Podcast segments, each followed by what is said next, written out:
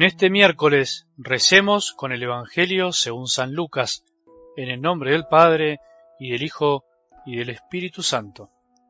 Al salir de la sinagoga, entró en la casa de Simón. La suegra de Simón tenía mucha fiebre, y le pidieron que hiciera algo por ella. Inclinándose sobre ella, Jesús increpó a la fiebre y ésta desapareció. Enseguida, ella se levantó y se puso a servirlos. Al atardecer, todos los que tenían enfermos afectados de diversas dolencias se los llevaron, y él, imponiendo las manos sobre cada uno de ellos, los curaba. De muchos salían demonios gritando, Tú eres el Hijo de Dios. Pero él los increpaba y no los dejaba hablar, porque ellos sabían que era el Mesías. Cuando amaneció, Jesús salió y se fue a un lugar desierto. La multitud comenzó a buscarlo, y cuando lo encontraron, Querían retenerlo para que no se alejara de ellos. Pero él les dijo, También a las otras ciudades debo anunciar la buena noticia del reino de Dios, porque para eso he sido enviado. Y predicaba en las sinagogas de toda la Judea. Palabra del Señor.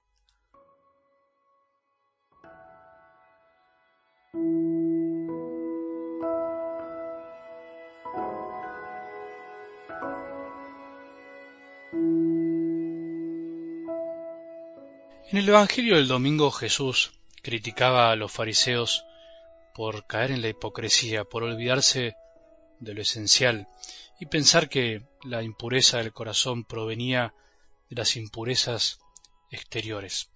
Ustedes siguen tradiciones humanas, pero se olvidaron del mandamiento de Dios, les dijo Jesús.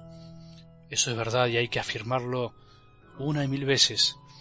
No podemos vivir una religiosidad profunda y sincera si no vivimos finalmente con alegría aquello que Dios nos manda, que es finalmente lo más sagrado y lo más lindo, el amor. Sin embargo, podemos caer en el otro extremo que tanto se pregona hoy, que finalmente parece que lo exterior no interesa para nada.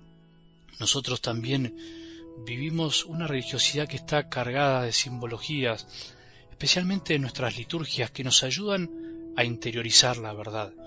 Por eso no hay que despreciar ni una cosa ni la otra, no hay que oponer. Cuidado cuando escuchás a aquellos que oponen, que les encanta oponer.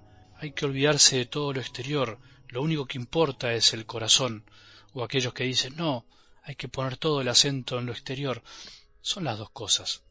Por eso cuando escuches a alguien que opone demasiado, olfatea que algo no anda tan bien. Para seguir también quería que recordemos las palabras de la carta de Santiago, donde se habla sobre la palabra. Dice así, pongan por obra la palabra y no se contenten solo con oírla engañándose a ustedes mismos, porque si alguno se contenta con oír la palabra sin ponerla por obra, ese se parece al que contempla su imagen a un espejo, se contempla, pero yéndose se olvida de cómo es. Qué lindo. La palabra de Dios, por ser lo que Dios desea para nosotros, es como un espejo para nosotros mismos. Nos permite conocernos, nos permite saber realmente quiénes somos, nos permite saber qué es lo que necesitamos, a qué estamos aferrados, de qué cosas tenemos que liberarnos, qué cosas también tenemos que proyectar y soñar. La palabra es todo, porque es lo que Dios quiere decirnos, lo que Él nos enseña, y por eso intentemos quedarnos siempre con algo de lo que se nos dice, pero intentemos ponerla en práctica, intentemos meditarla.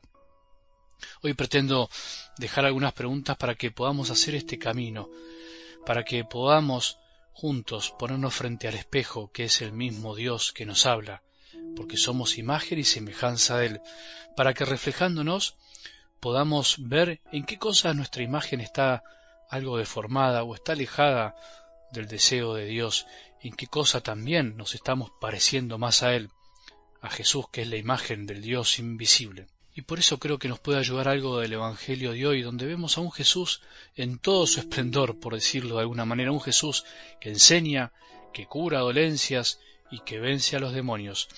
Esta triple dimensión de la misión de Jesús que se manifestó en su vida terrena, pero que sigue manifestándose hoy silenciosamente a través también de su iglesia. Él sigue enseñando, sigue curando, sigue venciendo al demonio y al mismo tiempo vemos que Jesús se aleja un poco también de la multitud porque necesita algo de paz. Por eso hoy hagámonos juntos algunas preguntas que nos pueden ayudar. ¿Qué cosas de las enseñanzas de Dios todavía no asimilamos? ¿Qué cosas todavía no comprendemos porque no hicimos el esfuerzo para lograrlo? ¿Qué cosas rechazamos a veces de la palabra porque no nos gustan o no nos caen bien? ¿Qué cosas nos producen un poco de resistencia?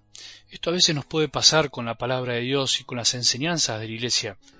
¿Qué cosas no asumimos de corazón y que en realidad son para nuestro bien?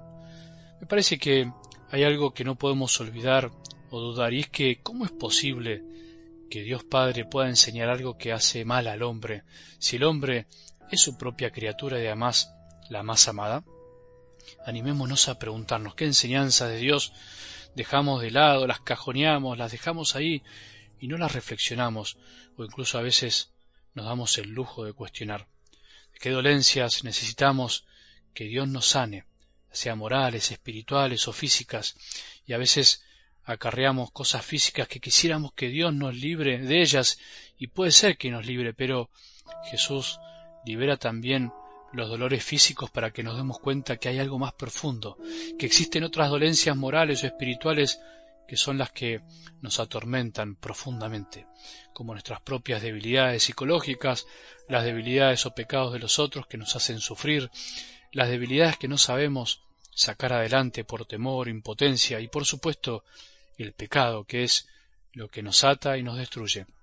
El pecado que no nos deja acercarnos al Padre, sin embargo, aunque parezca contradictorio, no podemos olvidar que ese pecado es también a veces trampolín para llegar a Él, para que descubramos el amor misericordioso de nuestro Padre siempre.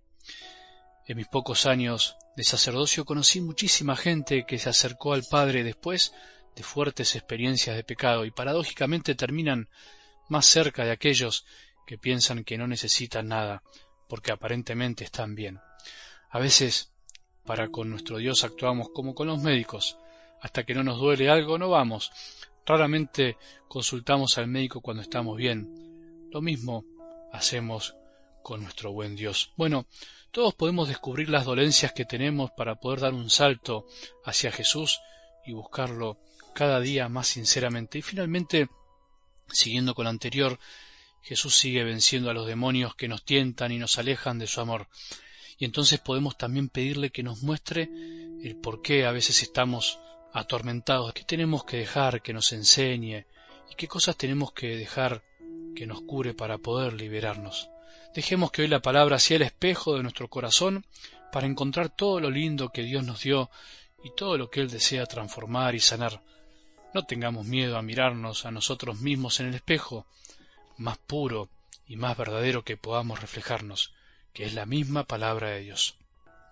Que tengamos un buen día y que la bendición de Dios, que es Padre misericordioso, Hijo y Espíritu Santo, descienda sobre nuestros corazones y permanezca para siempre.